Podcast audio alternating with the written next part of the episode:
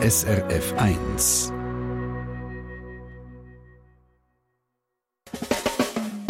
Deine Mundart auf SRF 1. Willkommen zu unserer wöchentlichen Stunde rund um die Mundart. Am Mikrofon der Mike Lamar. Ja, die Mundart mit all ihren Facetten und Varianten liegt vielen von uns sehr am Herzen. Kein Wunder, damit können wir Tag für Tag ausdrücken, was wir brauchen und wollen, denken und fühlen und was es im Alltag sonst noch alles für verbalen Austausch gibt. Aber taugt unsere Mundart auch für die Kunst? Sprich, kann sie auch eine Sprache sein für die Weltliteratur? Die Frage stellen wir uns heute, und zwar anlässlich von einer Mundartübersetzung von einem Stück Weltliteratur, von der Erzählung The Old Man and the Sea, also Der alte Mann und das Meer, vom Amerikaner Ernest Hemingway. Die berühmte Geschichte vom alten Mann, wo Mutterseelen alleine draussen auf dem Meer vier Tage lang mit einem riesen Fisch kämpft und wo vom Ernest Hemingway dann sowohl einen Pulitzerpreis eingebracht hat, wie auch der noch begehrter Literaturnobelpreis. Die Geschichte ist jetzt auf Zürichdeutsch übersetzt worden. Von einem, der nicht am Meer wohnt, aber doch am Zürichsee, nämlich vom Heinz Wegmann. Der Michael Luisier von unserer Literaturredaktion hat der alte Mann und das Meer gelesen und mit dem Übersetzer Heinz Wegmann darüber geredet. Was bringt Sie dazu, grosse Texte aus der Weltliteratur auf Zürichdeutsch zu übersetzen? Also die Texte, die ich bis jetzt übersetzt habe, die haben alle ganz viel mit mir selber zu tun. Also der kleine Prinz und jetzt auch der alte Mann. Ich habe das Gefühl, das sind Texte, die mir irgendwie gehören, zu mir gehören und das wollte ich weitergeben. Sie haben es gerade gesagt, der kleine Prinz, also Saint-Exupéry, jetzt Hemingway. Sie haben früher schon Gedicht von Leonard Cohen übersetzt. Geht es Ihnen um die gewichtigen Wege? Geht es Ihnen um Relevanz? Das interessiert mich sehr. Das ist richtig Relevanz. Es ist ganz konzentrierte Botschaften, ganz komprimierte Botschaften, die da sind. Es ist nicht ein Ausufern, sondern es ist ganz wirklich konzentrierte, äh, konzentrierte Sachen. Und das hat mich interessiert. Beim Cohen natürlich einen Weg, das ist klar, er hat die Gedichte, die wunderschönen Gedichte gemacht, als Vorphase von seinen Songs. Dann beim Saint-Exupéry mehr die poetische Note. Und jetzt da ist es der hat ja sehr einen sparsamen Stil, der, der Hemingway. Er war ja Reporter und hat, und das merkt man halt auch. Und das ist eigentlich sehr gut, um ins Zürichdeutsch zu übersetzen. Trotzdem bleibt für mich noch ein bisschen die Frage, warum auf Zürichdeutsch? Es gibt gute deutsche Übersetzung, es ist ein starker englischer Text. Warum muss es diesen Text auf Zürichdeutsch geben? ja, das ist, das ist eine gute Frage. Zürichdeutsch ist einfach meine Sprache. Und ich habe schon auch geschaut, dass es noch keine andere Mundart-Übersetzung äh, gibt von diesem Text. Keine zürichdeutsche Übersetzung. Und das hat mich dazu bewogen, in der Sprache, die ich halt rede, und das möchte ich gerne den Leuten, die meine Sprache reden, weitergeben. Was mich auch fasziniert, also inwieweit ich es verstehen kann, ist der Umstand, man, möchte gerne grosse Geschichten erzählen. Und das ist eine grosse Geschichte. Und wenn man sie erzählen möchte, möchte man es doch in seiner eigenen Spruch machen. Ist das im Prinzip auch das, was dahinter steckt für Sie? Ja, das ist wunderbar gesagt. Das ist genau, das ist so eine großartige Geschichte. Jetzt der, der Altmann und das Meer. Das ist so eine grossartig aufgebaute Geschichte. Ich bin richtig in die Geschichte hineingezogen worden. Und habe gefunden, das ist so schön, gut beschrieben. Und darum habe ich dann auch gesagt, wenn, ich, wenn mich Leute einmal fragen, ja, warum die Geschichte, und so sage ich, es kommt gar nicht darauf an, ob das ein Fisch ist, ich sage im kubanischen Meer, die Geschichte ist universell und die Geschichte ist zeitlos. Das könnte auch irgendein Bauer sein, irgendwo im, im Alpenraum, wo einen Bär fangen Also es, ist, es geht um ganz, ganz elementare Sachen. Und das hat mich interessiert und das ist auch beim kleinen Prinzen so, um elementarste Fragen. Schauen wir doch mal ganz konkret an, was in diesem Text die existenziellen Fragen sind. Und Sie geben das im Begleittext auch an. Das sind einmal in erster Linie der Kampf zwischen Mensch und Natur, dann das Verhältnis zwischen Jugend und Alter und das zwischen Sieg und Niederlage. Das sind genau die drei Themen, die mich ganz, ganz stark interessiert haben. Dass der Fischer ausgesetzt ist und probiert, seinen grössten Fang vom Leben zu machen. Und er macht ihn ja dann auch. Allerdings alleine, ohne seinen jugendlichen Begleiter, den er hat. Das ist übrigens auch ganz schön geschilderte Beziehung, die die beiden miteinander haben. Das ist von Fürsorge, gegenseitiger Fürsorge ist das geprägt. Und auch, wenn er aufs Meer rausfährt und das Meer als freundliches Element wahrnimmt. Er sagt dann zum Beispiel mit der weiblichen Form Lamar, im Gegensatz zu den anderen Fischen, die sagen Elmar.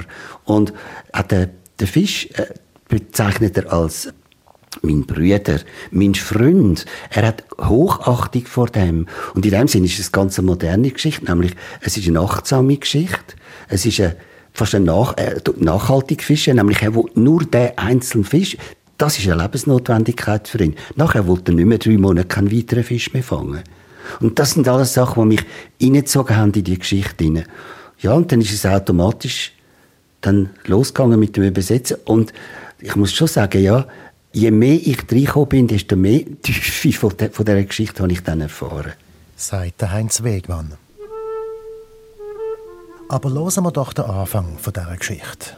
Er war ein alter Mann, der ganz allein mit einem kleinen Boot im Goldstrom gefischt hat. Und er war 84 Tage am Stück rausgefahren, ohne einen Fisch zu fangen. In den ersten 40 Tagen hat er einen Bub bei sich gehabt. Aber nach 40 Tagen ohne einen einzigen Fisch haben die Eltern von dem Bub gesagt, der alte Mann sei jetzt endgültig Salao. Das heisst, er sei der grösste Bachvogel, wo man sich vorstellen kann. Und der Bub musste mit einem anderen Boot rausfahren. Der Bub war traurig, als er gesehen hat, wie der alte Mann alltag mit einem leeren Boot zurückgekommen ist. Und er ist immer zu einem gegangen und hat ihm geholfen, die aufgerollte Leine ans Land zu tragen. Oder das Gaff, oder die Harpune, oder den Mast mit dem Segel drumherum gewickelt. Segel hat Flick aus Mehlsäckplätzen. Und eingerollt hat es ausgesehen wie eine Fahne, die man schwenkt, wenn man sich ergeben will.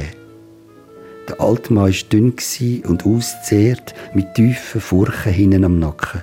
Die braunen Flecken auf seinen Backen sind von der Sonne, die vom tropischen Meer reflektiert worden ist.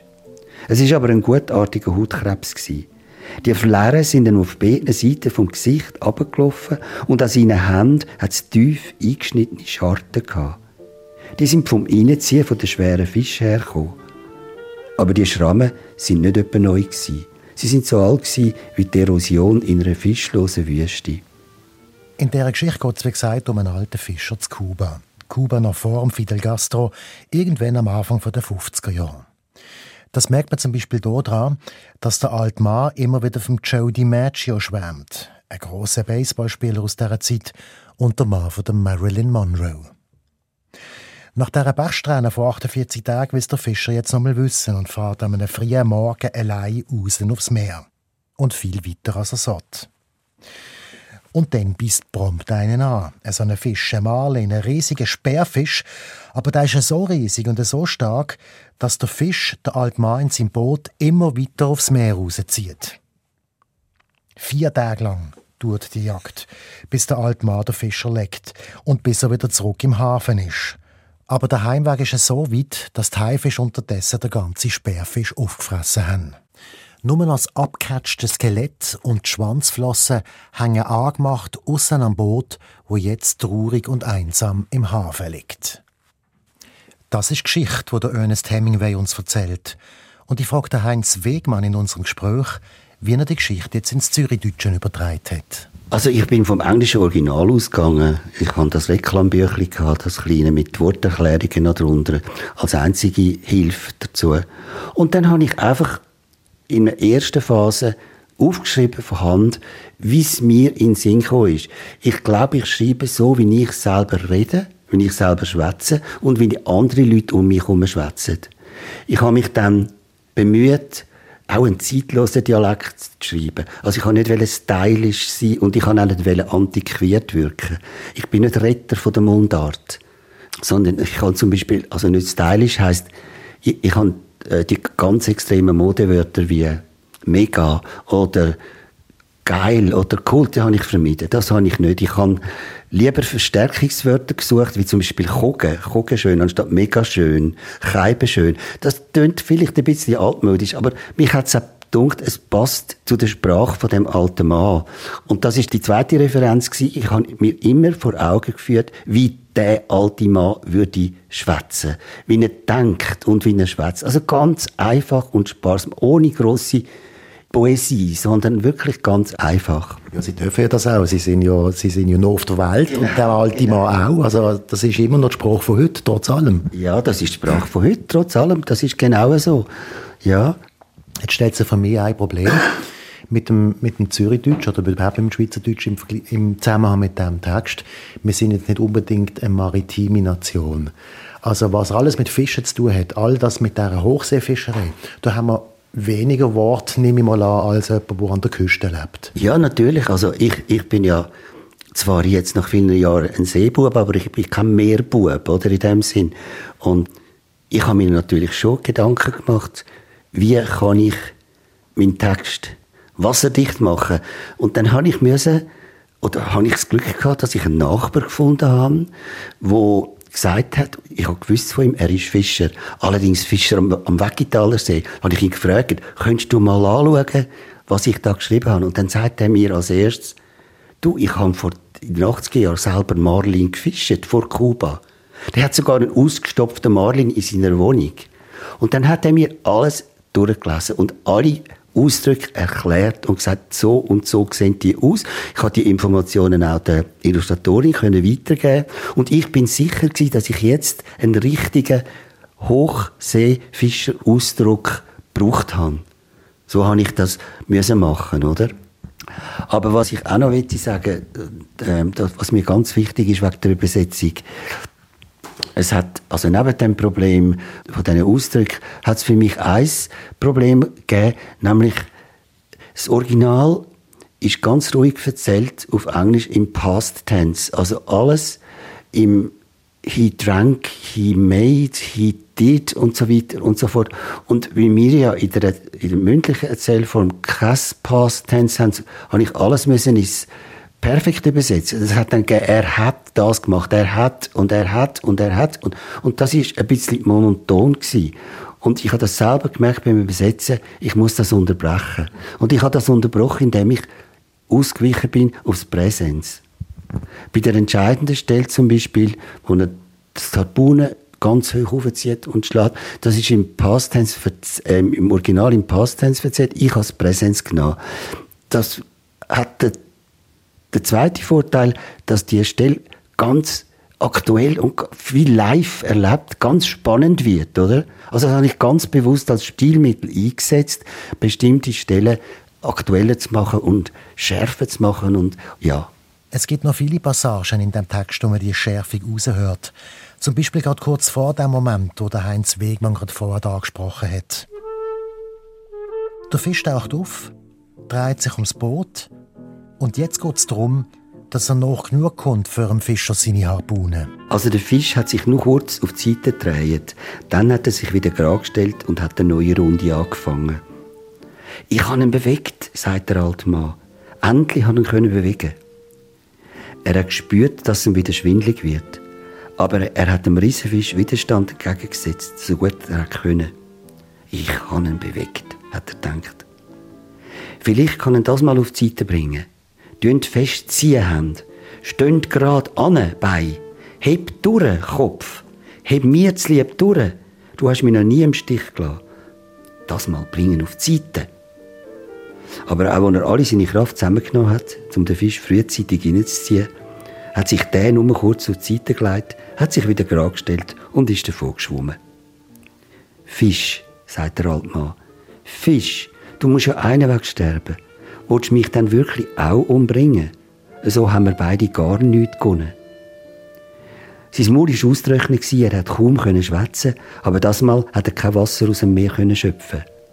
Das Mal muss er wirklich reinbringen, hat er gedacht. Meine Kraft langt nicht mehr für weitere Runden. Doch, du hebst durch, sagt er zu sich selber. Du könntest noch ewig durchheben. Bei der nächsten Runde hat er ihn um ein Haar gehabt. Im letzten Moment hat sich der Fisch wieder aufgerichtet und ist davon geschwommen. Du machst mich fix und fertig, sagt der alte Mann. Aber eigentlich hast du recht dazu. Ich habe noch nie etwas Größeres, etwas Schöneres, etwas Ruhigeres und etwas Nobleres gesehen als dich, Brüder. Los, mach mich fertig. Es ist mir eigentlich egal, wer wer fertig macht. Äh, jetzt fängst du aber an Spinnen im Kopf, denkt er. Dein Kopf soll aber klar bleiben. Behalt deinen Kopf klar und tu den Schmerz aushalten wie ein Mann oder wie ein Fisch, denkt er. Die Geschichte von dem alten Mann auf dem Meer ist voll von Bildern, die immer wieder auftauchen. Auch das ein Zeichen dafür, wie genau der Hemingway geschafft hat und wie genau der Heinz Wegmann muss schaffen. Das Bild von Joe DiMaggio habe ich schon erzählt. Aber es kommen auch immer wieder Leute vor, die der alte Mann offenbar in seiner Jugend einmal gesehen hat und wo hier für das Thema Stärke stehen. Genauso ist es mit einer längeren Passage in der ersten Hälfte von dem Buch, wo sich der alte Mann in seinem Boot an einen Armdruckwettbewerb in einer kubanischen Hafenkneipe in seiner Jugend zurückerinnert. Auch die hat unendlich lang gedauert. Mehr als eine Nacht und einen halben Tag, bis der Thomas noch junge Mann den Arm von seinem Gegner auf den Tisch gedruckt hat. Eine Parallelgeschichte zu der Hauptgeschichte mit dem Fisch wie es mir dunkt. Absolut, klar, ja, ja. Und er gönnt die Geschichte, oder? Er, er, er gönnt den, den Kampf. Und das wird übrigens auch sehr, sehr schön beschrieben, was für eine Atmosphäre dass das abgeht.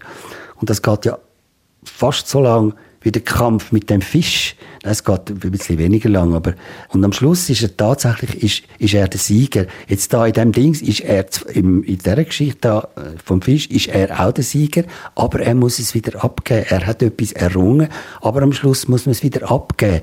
Und das kann man natürlich auch ganz symbolisch auffassen von etwas gewonnen und wieder verlieren und das Leben geht trotzdem weiter. Es ist überhaupt bis zu einem gewissen Punkt eine religiöse Geschichte, oder? Es geht im Prinzip um Gott und den Mensch, um das Verhältnis, oder nicht? Ja, es, äh, im tiefsten könnte man sagen Religion, religiös. Aber der, der Fischer selber, der ist so ein bisschen, wie soll ich das sagen, Reader's Digest religiös. Er sagt, wenn ich dort, er macht so Versprechungen, wenn ich den Fisch fange, dann mache ich so und so viel Vater unser. Und dann gehe ich auf irgendwo macht er Pilgerfahrt. Er verspricht das einfach so. Weißt, jetzt habe ich keine Zeit zum Betten, jetzt, muss ich, jetzt bin ich mit, mit Wichtigerem beschäftigt. In dem Sinne ist er schon religiös. Aber die Religion ist so ein bisschen, äh, wirklich im, im, im Hintergrund. Ich meine jetzt nicht, dass er ein religiöser Mensch ist, aber dass Geschichte äh, etwas hat von der ja, was man so erkennt aus solchen Geschichten, die Beschränktheit vom Mensch beispielsweise, oder? Das, das, oder das Aushalten müssen von, von schlimmen, langdauernden Situationen, Hiobsgeschichten ein bisschen auch, dass, dass dort vielleicht eine Parallele ist zu, ja, zu so spirituellen Geschichten.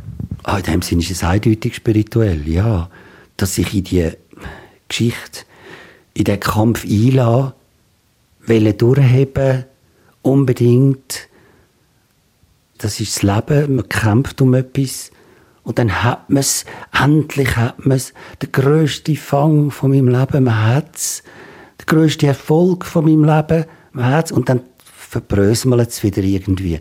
Das ist sicher tief spirituell und darum hat es so viele Leute berührt und berührt es immer noch. Sie haben zwei Jahre daran geschafft. Woher kommt Ihre Faszination für die Mundart, dass Sie sich so ins Zeug legen? Also meine spezielle Faszination ist einfach die Sprache. Ich, kann mich, ich tue mich bezeichnen als Reisender in Sachen Sprache. Ich habe alles gemacht, was man im Bereich Sprache machen kann. Ich bin Sprachlehrer gewesen, ich bin Leser, begeisterter Leser. Ich bin äh, Verleger gewesen während Jahrzehnten. Und jetzt habe ich das Buch ja da auch wieder selber verleiht in, in meinem kleinen Verlag. Und davon ist immer Mundart ein ganz spezieller kleiner Zweig gewesen. Ich habe schon früh angefangen, neben meinen hochdeutschen Sachen, die ich geschrieben habe, Mundart machen. Das allererste war Jacques Prévert, das ich übersetzt habe. Ich habe das Gefühl, die Gedichte haben etwas mit mir zu tun und darum wollte ich die übersetzen. Und dann eben der Leonard Cohen und dann der Saint-Exupéry und jetzt der Hemingway. Beim Hemingway ist die Wahl von dem Buch nicht geradlinig gelaufen. Ich habe mich ein bisschen umgelesen und umgelesen und eigentlich habe ich aufs Erste hin gar nicht so viel mit dem Hemingway anfangen Ich habe ihn so ein bisschen wahrgenommen als Macho, als, als Abenteurer, als, er ist, er ist begeistert vom Preisboxen und Grosswildjägerei und so. Und Dann habe ich angefangen, Kurzgeschichten gelesen und das ist dann schon besser gewesen. Und dann bin ich auf das gestoßen und das ist eben ganz anders als der typische Hemingway. Also das möchte ich schon sagen, das ist äh, ein Alterswerk und da merkt man seine Altersmilde. Es ist unglaublich, wenn er kann so Beziehungsschatten kann wiedergeben zwischen dem Bub und ihm. Das ist großartig und das hat mich fasziniert und Darum bin ich dann auf, das, auf den alten Mann gekommen. Dann hören wir jetzt an den Schluss von dieser Geschichte vom alten Mann. Der ist unterdessen wieder daheim.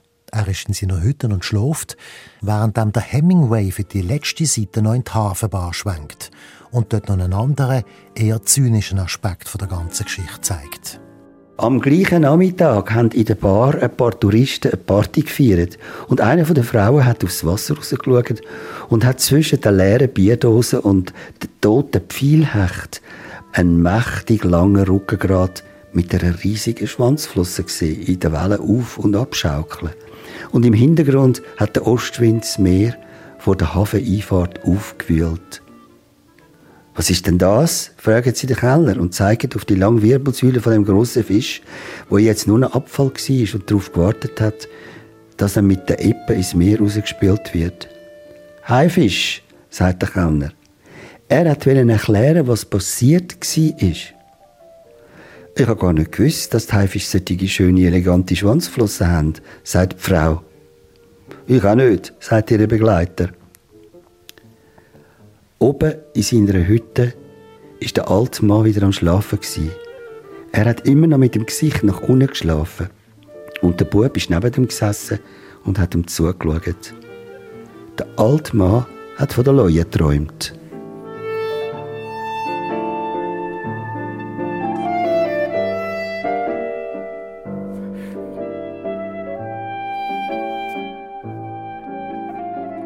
Ein letzten Ausschnitt ist das aus Der Altmann und das Meer, Heinz Wegmann, seine Übersetzung von The Old Man and the Sea vom Ernest Hemingway. Die Erzählung auf Mundart ist bei Edition Apropos rausgekommen, illustriert mit schönen Ölkreidengravuren von der Verena Pavoni. Unser Literaturredakteur Michael Luisier hat den Heinz Wegmann getroffen. Sie hören «Deine Mundart» hier auf SRF 1 und da geht es gleich weiter mit unserer Rubrik, wo man manchmal regelrecht unbänige Wörter erklärt, wo heute kaum jemand versteht, wie eben der Begriff «unbännig». Das sind Lo und Lödig, all die Bücher. All die Bücher, die ich noch nie gelesen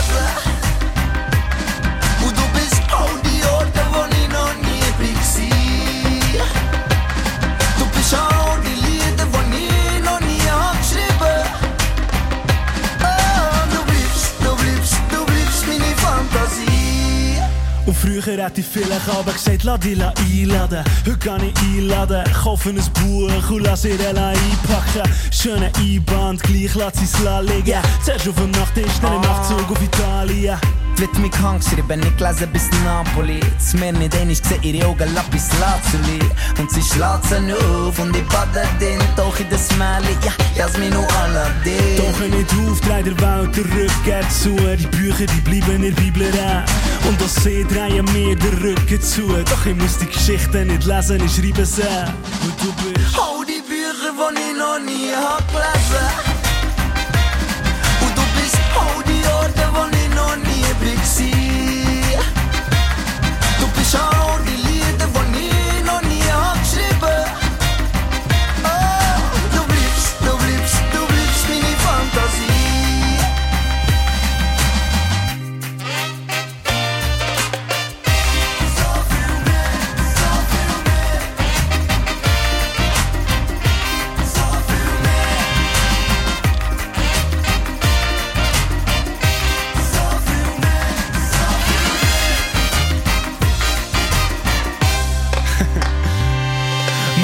Sie mit mir durch, kein Mag gang nicht mit ihr, kein Magie kann das lüpfen, was ihr schafft mit einem Blinzeln. Blaue Tinte an den Wimpern, unter in den Lieder, Lieder, die ich nicht muss schreiben Und ich lese es aus ihr und drum muss ich nicht raus. Es gibt viele Orte, wo scheint's noch schön sind, aber ich bin noch nie dort gewesen und ganze Mensch. Wieso sollte ich keine Zeit für Söttigs, weil ich weiß. Ich wette für immer, weil ich als ein ausgelesen Doch kann nie auflesen, weil wir liegen Seite an Seite. Kein Buchzeichen hat Platz zwischen uns. All die Bücher, die ich noch nie hab gelesen Und du bist all die Orte, wo ich noch nie bin. Du bist auch.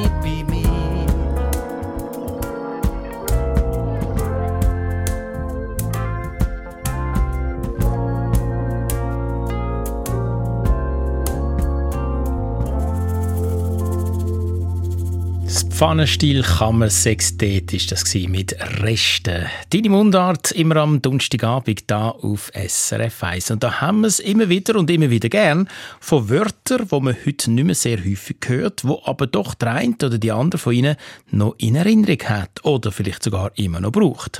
So hat uns beispielsweise der Werner Moser von Biberist Solothurn geschrieben, Früher sagte man O-Panik oder U-Panik, wenn sich etwas stabelig oder steif anfühlte. Und er hätte gern gewusst, was es mit dem O-Panik oder U-Panik auf sich hat. Simon Lüthold von unserer Mundart-Redaktion ist dem nachgegangen. Zum Glück ist die Suchfunktion auf der Webseite vom Schweizerischen Idiotikon so gut programmiert. Nämlich so, dass man das Wort auch dann findet, wenn man es nicht genau so schreibt, wie es als Stichwort im Wörterbuch drin ist. Dank dem bin ich in Sachen O-Bennig relativ schnell fündig geworden. Unter dem Stichwort Unbennig.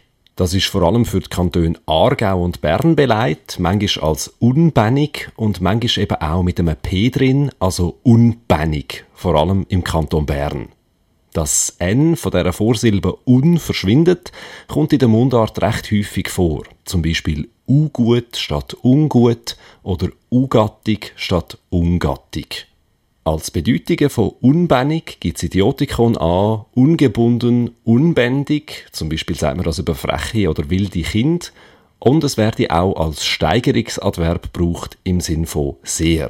Wenn es Katzen hagelt, könnte man also auch sagen, es ist unbändig Wüstwetter. Als weitere Bedeutungen werden aber auch widerspenstig oder störrisch aufgeführt. Und das macht Sinn, wenn man weiß, was das Wort unbändig für einen Ursprung hat, nämlich eben unbändig. Etwas, was sich nicht lässt bändigen. Dort drin steckt das Wort Bann. Das ist fast in der ganzen Deutschschweiz verbreitet und es steht unter anderem für ein Gesetz oder Gebot, wo man sich daran muss halten. Wer bannt ist, untersteht dem Bann. Wer verbannt ist, darf sich per Gebot nicht mehr an einem bestimmten Ort aufhalten. Jemand, wo man unter so einen Bann bringen will, muss man bändigen oder eben bännigen. Und un- oder u-bännig ist also, wer das nicht einfach so mit sich machen lässt. Jetzt ist aber die Bedeutung, die der Werner Moser geschrieben hat, dass sich etwas gestabelig oder steif anfühlt, noch nicht ganz klärt. Das Idiotikon kennt U-Bennig nur als Eigenschaft von Menschen oder anderen Lebewesen. Dass sich ein Gegenstand so anfühlt, zum Beispiel ganz neue Schuhe oder so, das wäre dann eine übertreite Bedeutung. Man hat vielleicht das Gefühl, dass sich der Schuh gegen einen wehrt beim Laufen, dass er sich eben auch nicht recht bändigen lässt. Und so übertreibt man die Eigenschaft, wo sonst eigentlich für lebensreserviert ist, auf eine Sache. Darum kann also vielleicht auch ein Schuh unbändig sein. Das Wort «upännig» selber ist also gar nicht mal so upännig. Es hat sich einmal ohne größere Probleme oder Widerstand ins schweizerische Idiotikon aufnehmen als nächstes die Frage zu einem Ort, oder genauer gesagt zu zwei Orten. Der Sommer 2022 ist zwar erst in der Nacht auf morgen endgültig vorbei, aber so langsam rückt die Skisaison näher falls die nicht aus Energiegründen, aber wir werden es nicht aufbeschwören. Und tatsächlich geht es um zwei Orte, wo viele Leute von der Skiferie her kennen. Leuk im Oberwallis und Lenk im Berner Oberland. Unser Hörer Alfred Gerber aus Boltigen, Bern findet Lenk und Leuk, Leuk und Lenk, das töne doch ziemlich ähnlich. Und darum möchte er von unseren Mundart-Experten wissen, ob da tatsächlich ein Zusammenhang besteht. Unser Simon Lüthold hat auch da recherchiert. Die ganz kurze Antwort auf Alfred Gerber seine Frage ist Nein. Geografisch sind die Lenk und Leuk zwar sehr nah zusammen. Es liegt nur ein Gebirgszug dazwischen mit dem Plänmachtgletscher drauf. Und dann sehen die beiden Namen Lenk und Leuk ja auch noch fast gleich aus, aber trotzdem gibt es sicher keinen direkten Zusammenhang dazwischen. Fangen wir auf der Nordseite von der Plänmacht an, in der Lenk im Berner Oberland. An der Lenk ist ja ein bisschen speziell, dass es eben Lenk ist, also mit einem weiblichen Artikel, und dass der Ort nicht einfach Lenk heißt, wie die meisten anderen Ortsnamen. Der älteste Beleg für den Namen kommt aus dem Jahr 1370, wo es geheissen hat, an der Leng in der Indron Parochia von Zweisimon. Parochia heißt in dem Fall Pfarrei. Schon im 14. Jahrhundert ist es also die Leng gsi. Und das hat einen einfachen Grund. Die Leng oder moderner Lenk heißt eben auch Längeck. Von lang für etwas Langgestrecktes und Eck für einen Bergrücken.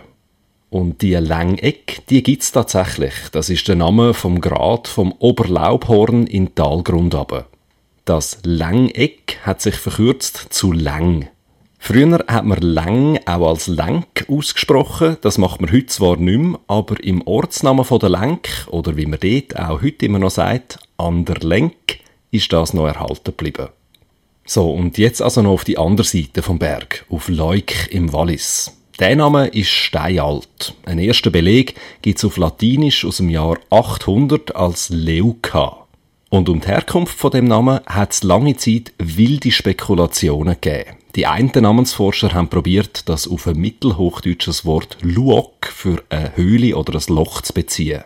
Andere haben vermutet, es hätte mit dem keltischen Wort Lake oder Leug für einen Stein zu tun, aber erst seit den späten 1990er Jahren ist klar, dass nichts von dem richtig ist. All diese Vermutungen würden nämlich gar nicht zu Leuk führen, wenn man die bekannten Prozesse vom Lautwandel darauf anwendet. Ganz sicher kann man bis heute nicht sagen, wo der Name Leuk seinen Ursprung hat. Aber am wahrscheinlichsten ist, dass er von einem Gewässer kommt, wo auf Keltisch Leuka geheissen hat. Und das heißt die Weiße. Nichts ist also mit einer Namensverwandtschaft zwischen der Lenk, Kanton Bern, und Leuk, Kanton Wallis. Die Lenk heisst wegen einem Berg gerade so, Leuk wahrscheinlich wegen einem hellen Fluss. Danke, Simon Lüthold. Und jetzt in unserer Erklärungsrubrik noch ein Familienname, nämlich der Name Stierli. Unsere Hörerin Andrea Stierli von Dübendorf, Kanton Zürich, würde gerne mehr erfahren über ihren Familiennamen. Dem Wunsch kommt der Andreas Burri vom Schweizerischen Idiotikon gern an. Unser Mundartredakteur André Perler hat mit ihm geredet. Stierli, Res. Wie kommt ein kleiner Stier in einen Familiennamen? Oder hat der Familienname gar nichts mit dem kleinen Stier zu tun? Mama, äh, die Vermutung ist schon richtig. Im Familiennamen Stierli steckt das Wort der Stier in der Bedeutung männliches Rind, Zucht Stier. Und mit der Diminutivendung überkommen wir den Stierli mit der Bedeutung junges männliches Rind. Gut. Aber eben, wie kommt die Tierbezeichnung Stierli zu einem Familiennamen? Ja, Stierli ist vom Namentypus her ein Übername und ist entweder im Halter vom dörflichen Zuchtstier gegeben worden oder aber der ursprünglich Bi- und spätere äh, Familienname hat eine Person bekommen, wo man Eigenschaften von einem Stier hat äh, zugesprochen, also entweder körperliche Eigenschaften wie massig, stark gebaut oder Charaktereigenschaften, etwa stark, mutig, hartnäckig, aber auch äh, störrisch. Einfach und klar die Deutung. Ist das schon alles, was man zu der Entstehung vom Familiennamen Stierli kann sagen? Vielleicht noch etwas. Es kommt bei Familiennamen mit verkleinernder Bildung wie hier auf Li immer auch die Möglichkeit die Frage, dass der erste Träger von einem sättigen Namen als der Nachfolger, der Sohn, ist benannt worden. Also der Vater wäre Stier genannt worden und der Sohn der Klein quasi dazu eben Stierli. Und der Name wäre dann als Familienname geblieben. Inhaltlich macht das für Deutung aber keinen Unterschied. Mhm. Andrea Stierli wohnt in Dübendorf. An Hema dort hat sie uns nicht angegeben. Ist der Name Stierli in Dübendorf auch die gesessen? Das Dübendorf selber nicht, aber in Zürich bietet etwa das Birmensdorf, das Kloten und Zurdorf, also ganz in der Nähe. Außerdem sind Stierli an verschiedenen Orten im Kanton Aargau alt eingesessen und wie im Kanton Zürich auch im Aargau häufig bereits ab dem 15. Jahrhundert historisch bezügt. Und laut dem historisch-biografischen Lexikon von der Schweiz stammen Zürcher Stierli übrigens aus dem Aargau. Hm. Und dann gibt's noch Schaffhauser Stierlin mit N am Schluss, zumindest so geschrieben. Die allerdings haben historisch keinen direkten familiengeschichtlichen Bezug zu den Aargauer und Zürcher Stierli. Und übrigens noch, die bekannte Schauspielerin und Kabarettistin Ines Torelli ist als Ines Stierli auf die Welt gekommen. Ihr Künstlername Torelli lehnt sich an italienisch Toro, der Stier, an. Der Andreas Burri vom Idiotikon im Gespräch mit dem André Perler über den Familiennamen Stierli. In wenigen Minuten da in deine Mundart auf SRF 1 ein Musiktipp. weil zwei erfolgreiche Schweizer Mundartmusiker haben sich zusammengetan. Adrian Stern und der Dodo. Jetzt aber, ja, Ines Stierli oder eben Ines Torelli, Gigi von Arosa, ihre Hit aus dem 75.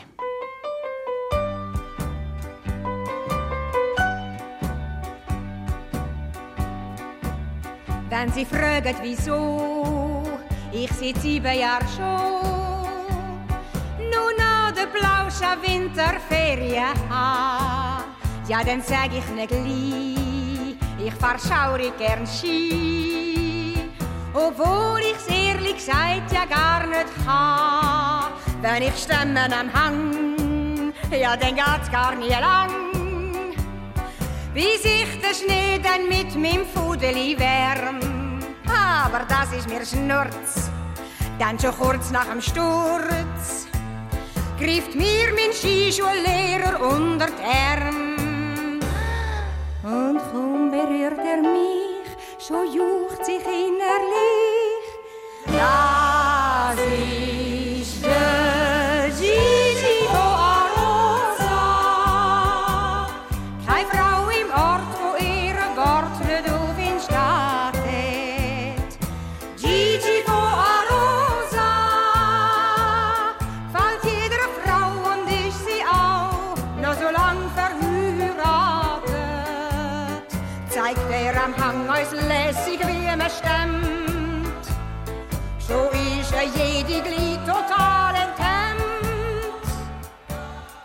Jede, sag ich Ihnen, jede wett. Ja, was soll ich sagen? Alle hätten es noch so gern, wenn er Frau Dr. Ockerfuss zum Beispiel. Sie, die kommt schon 13 Jahre da oben, obwohl sie die Höhe eigentlich überhaupt nicht vertreibt. Ja, sie ist ja schon 63. Oder das Vreni wiederkehr. Die besucht jetzt wegen ihm schon das fünfte Mal die Anfängerklasse am Idiotenhügel. Und dabei hat sie früher noch, noch als ledig Weltcuprennen gefahren. Hä? Aha. Jetzt können Sie sich denken, wie wir alle im Off sind. Wo am Tag letzt so ein Weib, so ein Fetz ihn engagiert hat grad für tausend Steine, ganz privat nur für sich. Ihre Mann drum reich. Wir möchten jetzt vernaschen ganz allein. Da verstehe ich keinen Spaß und mit mir die ganze Klasse. Hat gesagt, wir fahren ab, ja, wir hauen heim. Aber dann denken sie, bricht das Weib sich der Ski. Und mit dem Ski grad auch noch das linke Bein. Und alle schreit Hurra, denn wer ist wieder da? Das ist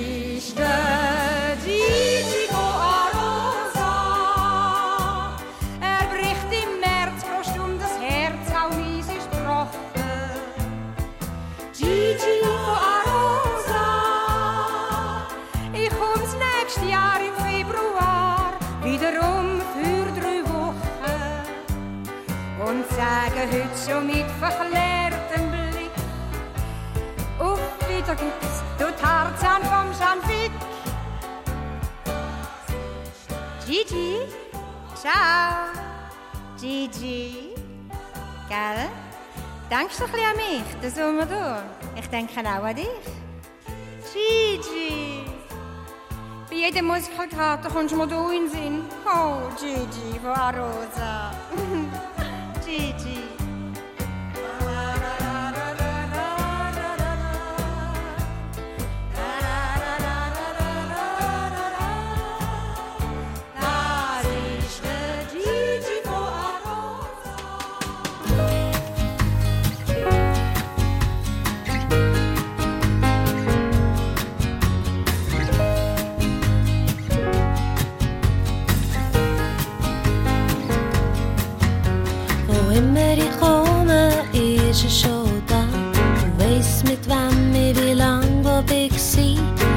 keine Fragen, will nicht wissen, warum. Und wenn er's doch tut, ich stelle mit um. Seit Jahren spielt er das kleine Lied. Er kennt Nacht und er weiß viel zu viel. In seiner Seele wohnt der Süden. Und wenn er möchte, er kann nicht lügen. Er lebt in einer Minibar, wie sie jeder Stadt. Er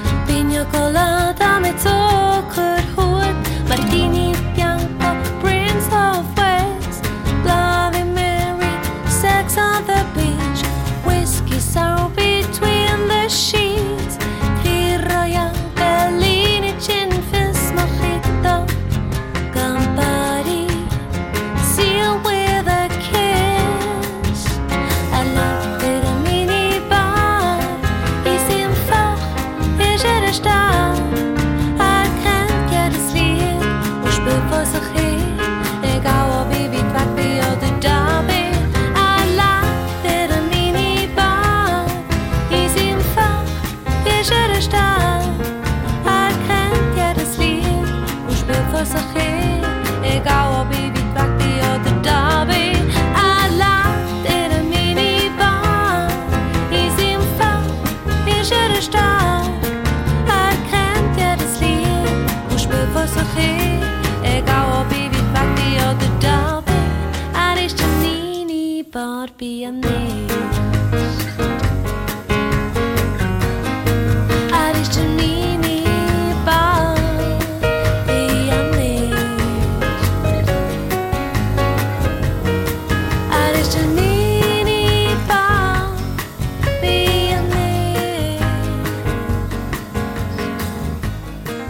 Die Chantemoiselle Minibar Pianist. Deine Mundart auf SRF 1, da stellen wir Ihnen immer wieder mal auch neue Schweizer Mundartlieder vor. Das mal von zwei Musikern, die sowohl ihre Melodien wie auch ihre Texte selber schreiben. Und wo Sie bei uns vermutlich auch schon gehört haben, nämlich der Liedermacher Adrian Stern aus Baden. Komm, wir hauen ab. Komm, wir fangen neu an. Komm, wir steigen in ein Flugzeug und verschwinden. Und zum anderen der Reggae-Musiker Dodo von Zürich.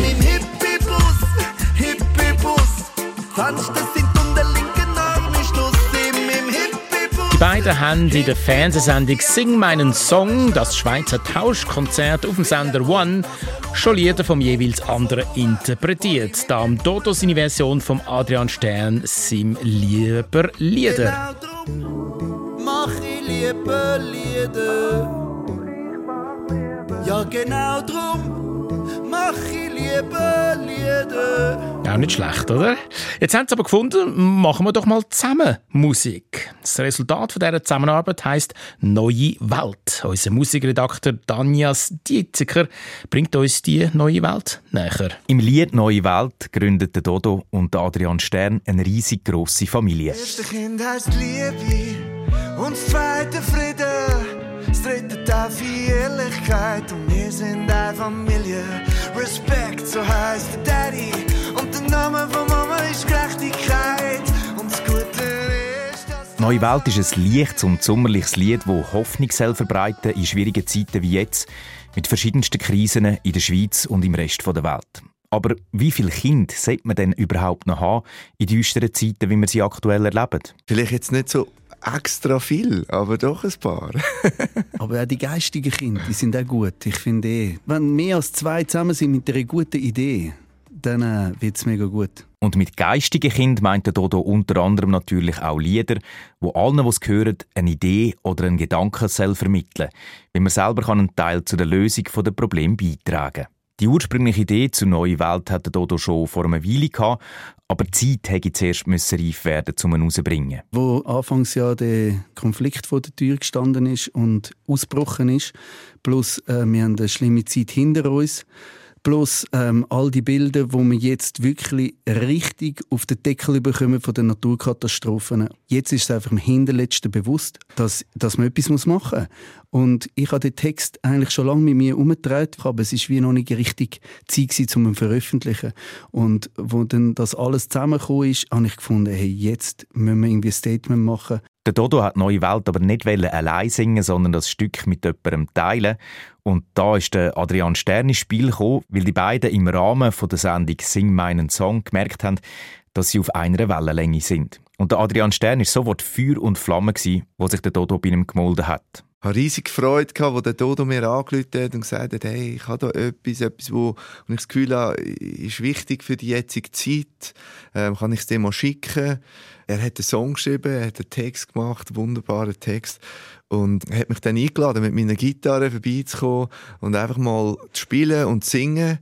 Er hat all das eingefangen und verarbeitet und so ist etwas daraus geworden, wo ich das Gefühl habe, ist, ist eigentlich mehr als die Summe von uns beiden. Was der Adrian Stern damit meint, ist, dass sie mit Neue Welt einen Gedanken in die Welt rauslösen. Sie wollen zeigen, dass wir mit Liebe, Ehrlichkeit, Respekt oder Gerechtigkeit alles in uns haben, um etwas bewirken auf der Welt, auch wenn es nur im eigenen kleinen Umfeld ist. Ich habe einmal neu gelesen, dass es von einer Menschenmasse, von einem Land oder von einer Gruppierung, es braucht 3%, die zusammen sich für etwas einsetzen und dann kann es wachsen und kann die Idee dann eigentlich raustragen. Wenn sich also nur schon 3% vom Dodo und dem Adrian Stern im Stück Neue Welt inspirieren dann kann laut dem Adrian Stern etwas Grösseres entstehen, als nur ein Lied oder eine Idee von zwei Musikern.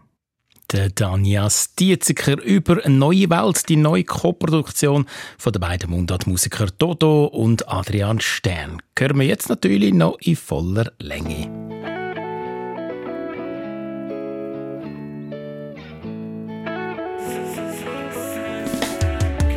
Erste Kind heisst Liebe und das zweite Frieden. Das dritte Taufe Ehrlichkeit und wir sind eine Familie. Respekt, so heisst der Daddy. Und der Name von Mama ist Gerechtigkeit. Und das Gute ist, dass das alles in dir innen trägt. Und du fragst, was es braucht für eine neue Welt. Nicht alles ist aussichtslos. Es braucht für eine neue Welt, das sind du und ich. Also los, ich fühl das auch. Die Welt ist am Arsch, wenn sie wird regiert von so Ersch. Ganze Truppen sind immer am Marsch, bombardieren friedensmäßig meine da. Sie haben uns, aber nur fast, wie wir feiern das Fest, wo wir unsere Ideen vereinigen, so als wären wir zusammen im Nest. Das erste Kind heisst Liebe und das zweite Frieden. Dritte Taufe Ehrlichkeit und wir sind eine Familie. Respekt, so heißt der Daddy. Und der Name von Mama ist Gerechtigkeit. Und das Gute ist, dass das alles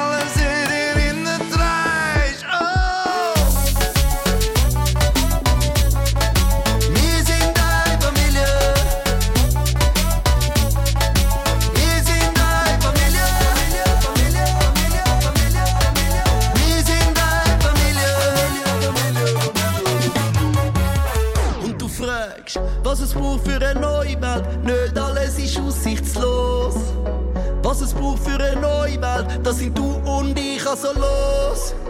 Lass uns Zukunft zusammen erschaffen, neues Leben, das nur aus Tränen kann. Eine Hoffnung, die nur auf die Chance tut warten. Und das, was noch braucht, ist ein guter Partner.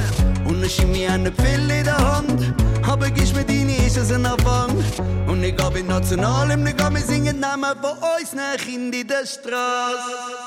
Das erste Kind heisst Liebe und das zweite Frieden. Dritte Taufe Ehrlichkeit und wir sind eine Familie. Respekt, so heißt der Daddy. Und der Name von Mama ist Gerechtigkeit. Und das Gute ist, dass das alles in dir innen trägt. Oh, Liebe und das zweite Frieden.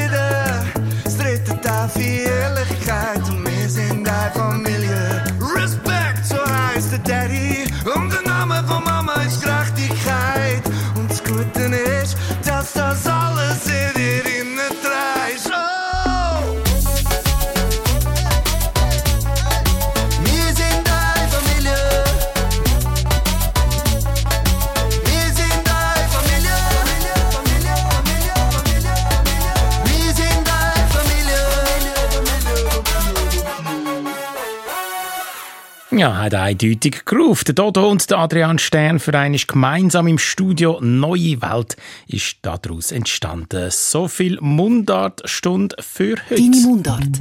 Alles über Dialekt. Jetzt auf srf1.ch.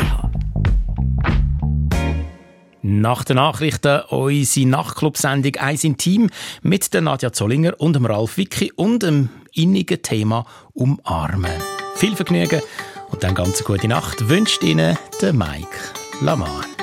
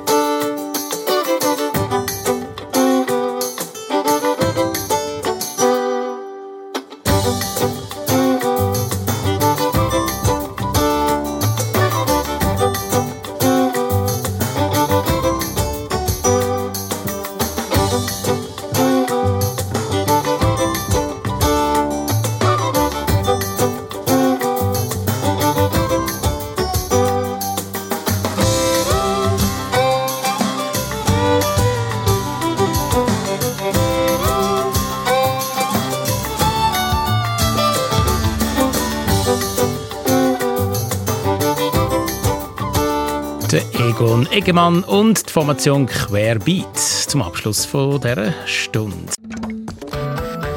Eine Sendung von SRF1. Mehr Informationen und Podcasts auf srf1.ch.